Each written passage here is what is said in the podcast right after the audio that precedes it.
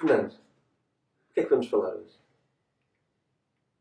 Então, olha, uh, princípios de trabalho, princípio número 3, cria uma cultura em que não há problema em errar e em que é inaceitável não aprender com os erros. Gostava de começar por hum, trazer aqui uma ideia espiritual. Posso? Força. Já estou, já estou atento. Isto é um excerto do livro. Isto é algo que ele diz. A dor é uma mensagem de algo. A dor é uma mensagem de que algo está errado e é um professor eficaz que nos mostra que não devemos errar novamente. É, eu gosto. Isto é uma visão muito estoica da coisa. Sim. Essa de que o obstáculo é o caminho, de que, que a dor é o caminho. Mas é fisiológica também. Ou seja, o nosso corpo diz isso, não é? O nosso corpo diz isso, sim. Às vezes é difícil de escutar. Sejam dores fisiológicas, sejam dores. Hum, nós somos, de facto, temos alguns blind spots e somos, não somos assim tão consistentes como os princípios poderiam nos ajudar a ser. E.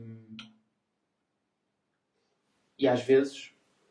Por isso é que eu gosto muito desta fórmula matemática que tem sido ultimamente, desde que nós estamos a fazer este podcast, quase como se fosse um, um uma espécie de um princípio, ah, uma fórmula matemática universal, ah, que é dor mais reflexão igual a progresso. Sim. E a verdade normalmente é que hum, nós fugimos à dor, enchemos de Netflix para fugir à reflexão.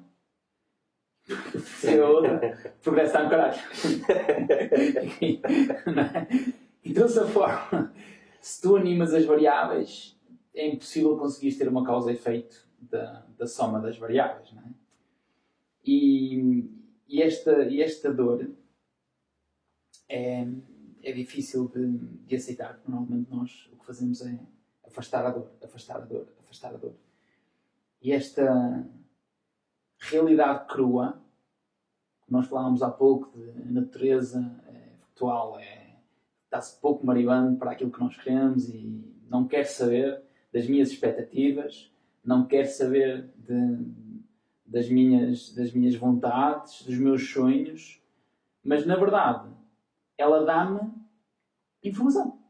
E se nós pensarmos, a natureza, independentemente de não querer saber do que é que nós queremos ou não fazer, ela é uma das grandes proprietárias de nos dar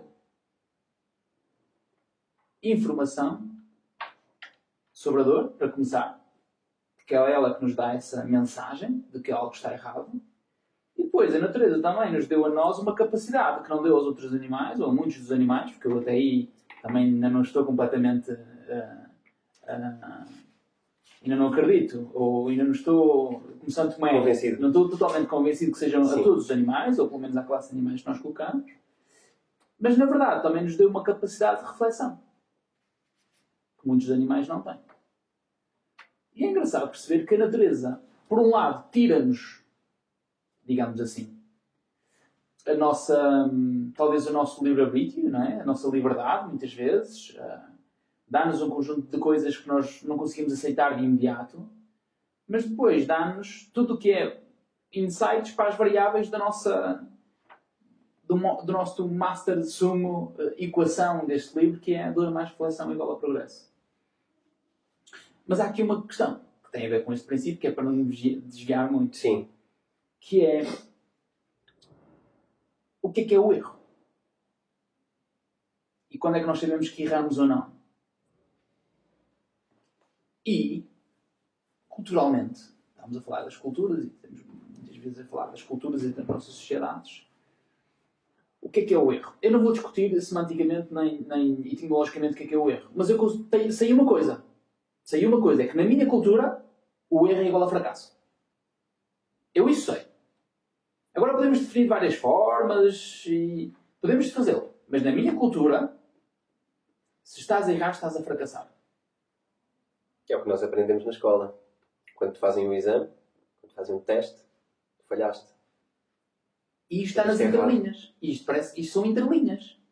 E és punido. Chumbas. Reprovas o ano.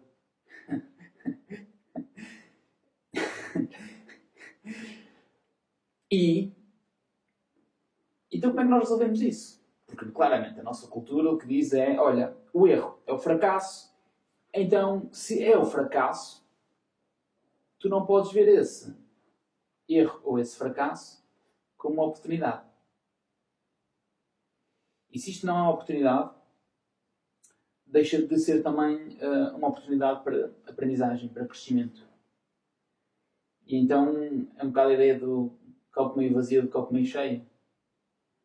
Se culturalmente eu fui, não, se calhar é forte, formatado para achar que se eu chumbasse ou se eu não fizesse a cadeira era um fracassado, né? era um fracasso, então eu fisiologicamente e psicologicamente vou ter mais dificuldade a ver oportunidades quando existem obstáculos e quando existe dor. A somar a isto, o que nós queremos é séries de televisão e novelas e que nos, que nos ajudem um, a esconder a dor. É? Esconder a, a distrair da dor. A distrair sem que distrair. Distrair, já, já, falámos sobre já isso. Falámos sobre isto. Mas que nos ajudam. Disseste uma coisa gira há pouco no, no podcast, num, num outro podcast, que tinha a ver com Olá, o meu nome é António Vilaça Pacheco e este é o Conversas sobre Princípios. Eu espero que estejam a gostar de acompanhar-nos. Nós voltamos para a semana com mais um tópico do livro Princípios, do Ray Dalio, e vamos aqui debater ponto a ponto. Uh, esperamos também que possam partilhar as vossas opiniões, portanto, contactem-nos, enviem-nos um e-mail e partilhem a vossa experiência. Até para a semana e obrigado.